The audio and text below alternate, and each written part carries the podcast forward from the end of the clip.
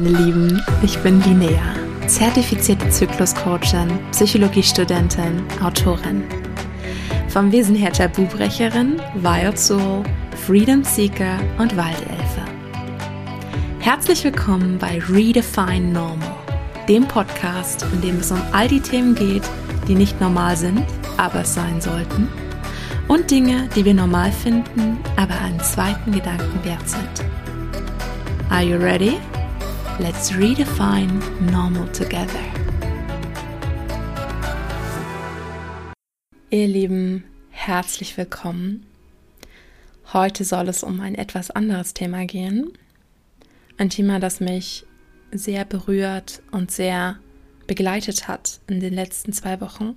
Es geht um die Frage, wie wir herzbasiert, herzbasierter leben können und was die Vorteile davon sind.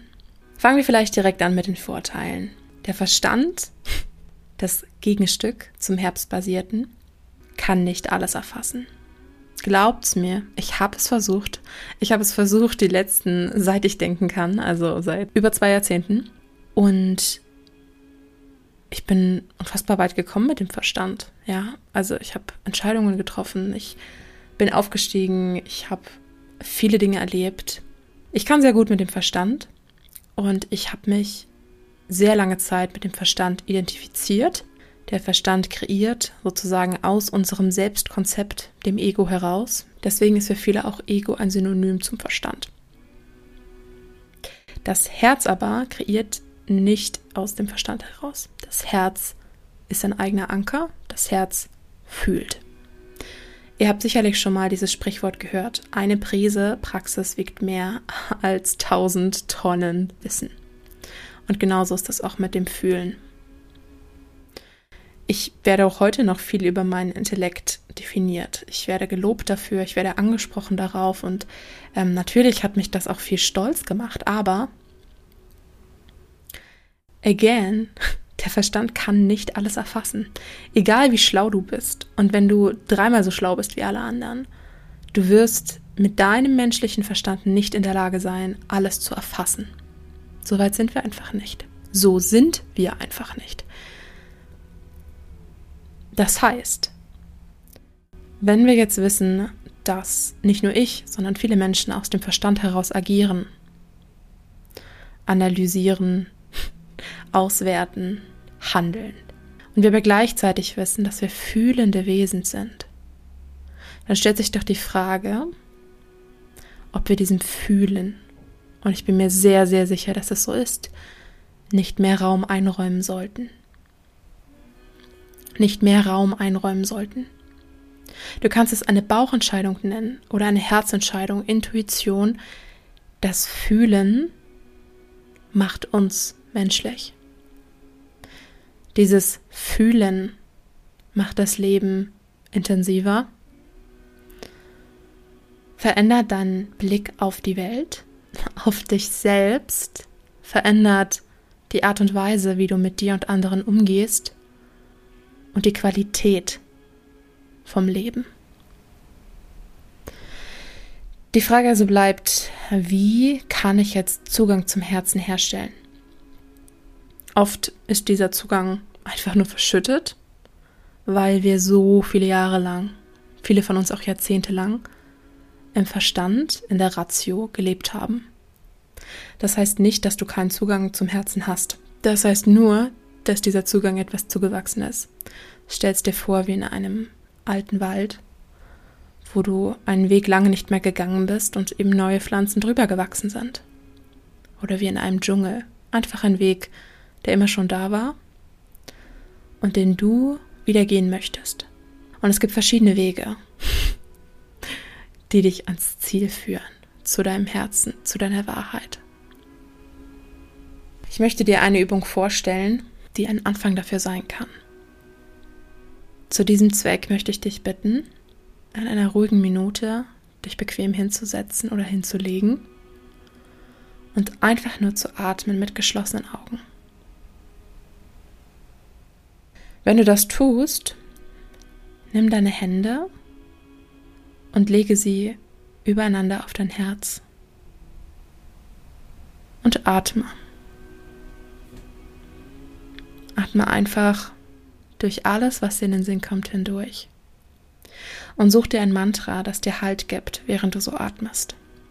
Ein Mantra wie Ich bin hier, ich bin in meinem Körper zu Hause, ich spüre mich, ich bin für dich da, ich bin da. Nimm ein Mantra, was leicht ist, was kurz ist, was sich für dich richtig anfühlt und spüre dem nach. Es geht darum, deine Aufmerksamkeit so weit nach innen zu lenken, dass du in der Mitte von dir selbst ankommst. Dass du ankommst in deinem Herzraum und da, wo deine Wahrheit liegt, wo du liegst, der Kern. Wenn du möchtest, dass ich dir dazu eine gesonderte, tiefere Audio aufnehme, lass es mich wissen in den Kommentaren der Folge auf Instagram oder direkt an meine E-Mail-Adresse lineakaraernst.gmail.com. Findest du alles in den Show Notes. Das ist also ein Beispiel dafür, wie wir einen allerersten Kontakt zum Herzen herstellen können. Zurück zur Frage, wie leben wir ein herzbasierteres Leben? Naja, indem wir Entscheidungen aus dem Herzen heraus treffen.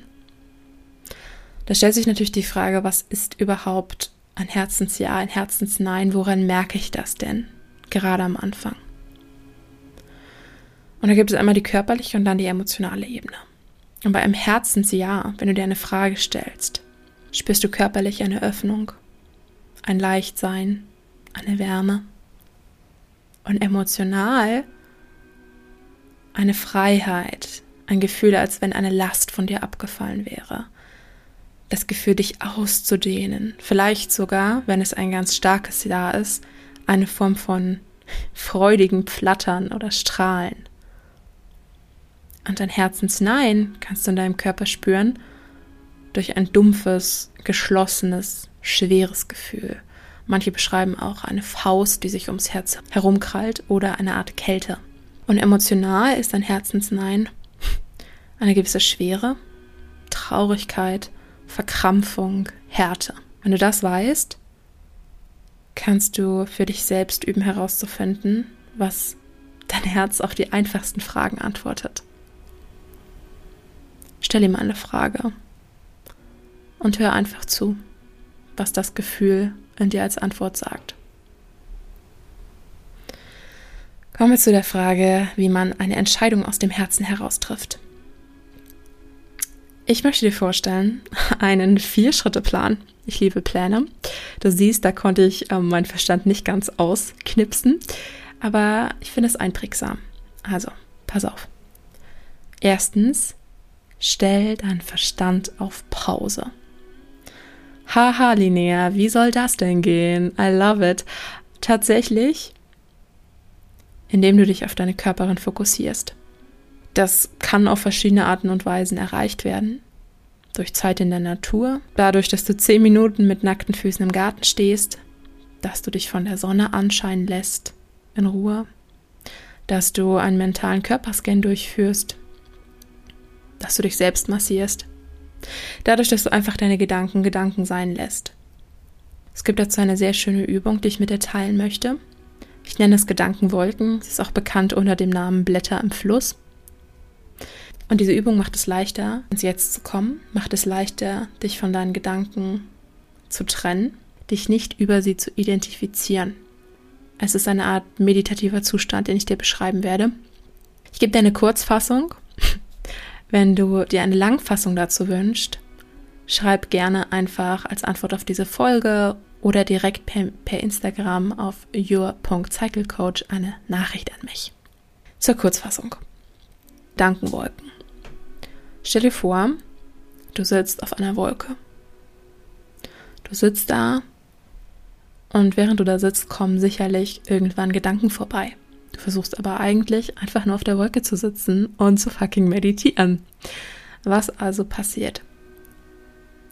Du siehst Gedanken vorbeikommen und du stellst dir vor, dass diese Gedanken einzelne Wolken sind. Und diese Gedanken kommen unweigerlich auf dich zu, aber sie fliegen auch weiter. Es ist völlig in Ordnung, dass diese Gedanken auftauchen und es ist völlig in Ordnung, wenn sie dann wieder gehen können. Du kannst sie nicht beeinflussen, aber du willst sie auch nicht festhalten. Du siehst sie dir an, ohne sie zu durchleuchten, und du lässt sie sein. Blätter im Fluss, gleichnamige Übung, ähnliche Geschichte. Du sitzt an einem Bach, an einem Fluss und siehst Blätter vorbei, vorbeischwimmen im Fluss. Und mit jedem Blatt, das du da siehst, legst du einen Gedanken auf dem Blatt ab, eine Sorge, sodass du irgendwann frei bist von deinen ganzen Gedanken und Sorgen. Das ist eine ganz vereinfachte Version und im Übrigen auch meine die Gedankenwolke Lieblingsversion, um in eine Meditation zu steigen. Es kann aber auch gut sein, dass es dir hilft, einfach eine Kerze zu beobachten, wenn du voll in Gedanken bist. Dich einfach zu konzentrieren auf eine Flamme. Und manchmal, manchmal kann es auch sein, dass all das gar nichts bringt und du deine Emotionen aus dem Körper herauslassen musst, bevor du irgendwas tun kannst. In diesem Fall macht es Sinn, vor diesen Übungen deine Emotionen ins Fließen zu bringen. Emotion kommt ja auch von Emotion, also in Bewegung. Das kann sein durchs Tanzen, durchs Schütteln. Freunde, wir haben das Schütteln verlernt. Als Kind hat man sich geschüttelt. Auch Tiere, wenn sie eine unangenehme Erfahrung machen, einen unangenehmen Kontakt haben, sie schütteln sich, um es loszulassen. Sie schütteln sich. Und genau das dürfen wir auch wieder lernen. Du könntest aber auch rennen, du könntest auch singen, um Gefühle durch Worte zu transformieren. All das kann dir helfen, erstmal überschüssige Energie loszuwerden. Wenn du also deinen Verstand etwas runtergefahren hast, dann zweiter Punkt, nimm den Druck aus der Entscheidung. Ja, oftmals stellen wir einen unnatürlichen Druck her, sofort die Antwort auf eine Entscheidung zu haben, die Antwort auf eine Frage zu haben, sofort eine lebenswichtige Entscheidung treffen zu können. Jetzt sofort, ganz schnell, hopp, hopp. Aber so funktioniert das nicht. Das ist auch überhaupt gar nicht nötig. Natürlich, wenn wir eine starke Verbindung, einen klaren Weg, eine klare, ähm, einen klaren Wanderpfad zu unserem Herzen haben, dann können wir sofort klare Entscheidungen treffen. Aber wenn wir diese Verbindung jetzt gerade erst wiedererkennen, wiederherstellen, dann nicht. Weil dann kann es sein, dass wir zu schnell wieder in den Verstand zurückswitchen und eben nicht aus dem Herzen heraus entscheiden. Also nimm den Druck aus der Entscheidung. Lass dir Zeit. Zeit ist relativ. Das kann bedeuten, dass du eine Nacht drüber schläfst. Das kann bedeuten, dass du zwei Nächte darüber schläfst. Das kann bedeuten, dass du dich kurz ablenkst. Das kann ein Spaziergang sein. Das kann sein, dass du dich abends hinsetzt und einfach ein Gemälde malst, auch wenn du vielleicht gar nicht malen kannst, wie du von dir selbst behauptest. Nimm den Druck aus der Entscheidung. Und drittens, fang mit leichten Entscheidungen an. Zum Beispiel, frag dich an einem freien Tag, was soll ich jetzt tun? Soll ich jetzt Yoga machen? Soll ich jetzt Gitarre spielen? Soll ich jetzt eine Freundin besuchen? Keine Entweder-Oder-Fragen, einfache Ja- oder Nein-Fragen. Ganz kleine Dinge. Und hör auf die Antwort. Fang bei kleinen Dingen an. Eine gute Frage ist auch, möchte ich das jetzt tun? Die Journal-Frage dazu könnte sein, wie oft am Tag tust du Dinge, die du eigentlich gar nicht willst? Und warum willst du sie nicht? Und warum tust du sie trotzdem? Ich liebe diese Frage. Ich stelle sie mir auch manchmal und bin überrascht über die Ergebnisse. Kommen wir zum letzten Punkt. Viertens, sich bei seinem Herzen bedanken. Klingt super einfach, finde ich aber super wichtig, weil wenn du eine Beziehung aufbaust, eine gesunde, starke Beziehung, dann wird diese Beziehung, du wirst das erlebt haben in deinem Leben, umso stärker und tiefer, umso wertvoller und besonderer, je wertschätzender ihr miteinander umgeht. Abgesehen davon, dass auf neurophysiologischer Ebene Dankbarkeit viele Glückshormone und resilienzstärkende Stoffe ausschüttet, ähm, würde ich sagen, Dankbarkeit. verstärkt die Beziehung. Kleinere Magie-Häppchen, wie, sich, wie es sich gut, herzvoll leben lässt, die jetzt nichts mit der Entscheidungsfindung zu tun haben. Zwar öffne dich für die Impulse, die in Anführungszeichen plötzlich bei dir kommen. Das ist ein bisschen das Yin-Prinzip. Du musst nicht immer alles aus dem Verstand heraus kreieren. Es ist völlig fein, wenn du einen Impuls bekommst, über den du nicht aktiv nachgedacht hast und er ist mindestens genauso viel wert, eigentlich sogar noch kraftvoller als das, was du erschaffen kannst aus dem Denken. Öffne dich für diese Impulse, wenn es sich in deinem Herzen gut anfühlt. Dann sei dankbar für das, was du hast und das, was zu dir findet. Denn wenn du das tust, dann verstärkst du den Fokus darauf und bekommst mehr davon. Es klingt super simpel. Ich, ich merke das auch, wie ich das sage. Es klingt super simpel, aber das ist keine Weisheit, die ich aus dem Buch abgeschrieben habe. Das ist etwas, was mir eingefallen ist, als ich mich hingesetzt habe und zu diesem Thema nachgedacht habe. Nachgedacht im Sinne von all meine Schleusen, all meine Erinnerungen geöffnet. Aus dem, was ich erlebt habe, aus dem, was ich gefühlt habe, aus dem, was mir passiert ist weil ich genau das an dich weitergeben möchte. Nicht das, was ich in den 1000 Tonnen Theorie gelernt habe, und I bet you, es sind 1000 Tonnen, definitiv, sondern immer auch das, was ich gefühlt habe. Und ich möchte, dass du in dich selbst hineinfühlst, wie sich das für dich anfühlt. Ein dritter Impuls könnte sein, in Verbindung zu gehen ich finde das unfassbar wesentlich, weil das, weshalb sich die Leute heute so verloren fühlen, lost sein, ja, ähm, das, weshalb wir nicht genau wissen, weshalb wir uns unter Druck setzen, ist, weil die Verbindung fehlt. Und Verbindung ist so essentiell, nicht nur, weil wir Herdentiere sind, in Anführungszeichen, sondern auch, weil wir nicht Inseln sind. Ja, diese Vorstellung, dass du eine Insel bist, isoliert von deinen Mitmenschen, isoliert von deinem Körper, isoliert von der Umwelt. Sorry to tell you, but it's, it's fundamental bullshit. It is. Das heißt, geh in die Verbindung mit dir, mit deinem Körper, mit deinem Leben, mit Tieren, mit der Natur, den Elementen, was es auch sei. Setz dich in Frauenkreise, es ist erwiesenermaßen so, dass Glückshormone und verbindende Hormone in diesen Kreisen ausgeschüttet werden. Man könnte es auch Yin nennen. Der Grund, weshalb du dich, wenn du das schon mal gemacht hast, so erhoben und leicht und freudig und erfüllt fühlst, nachdem du aus einem Frauenkreis rausgekommen bist, ist Yin. Mehr dazu könnt ihr erfahren von Daniela Hutter, die ich ein anderen Mal noch ausführlicher erwähnen werde. Man könnte zusammenfassend also behaupten, es spielt kaum eine Rolle, was du tust in Sachen Verbindung eingehen. Es geht darum, wie du es tust. Mit diesem Gedanken entlasse ich dich und hoffe, du konntest etwas aus dieser Folge mitnehmen. Wenn ja, dann lass mir doch gerne ein Abo da und bewerte den Podcast. Für weitere Anregungen, Fragen und Wünsche bin ich offen. Schreib mir einfach oder verlinke mich auf Instagram unter your.cyclecoach. Ich wünsche dir alles, alles Liebe und bis ganz bald.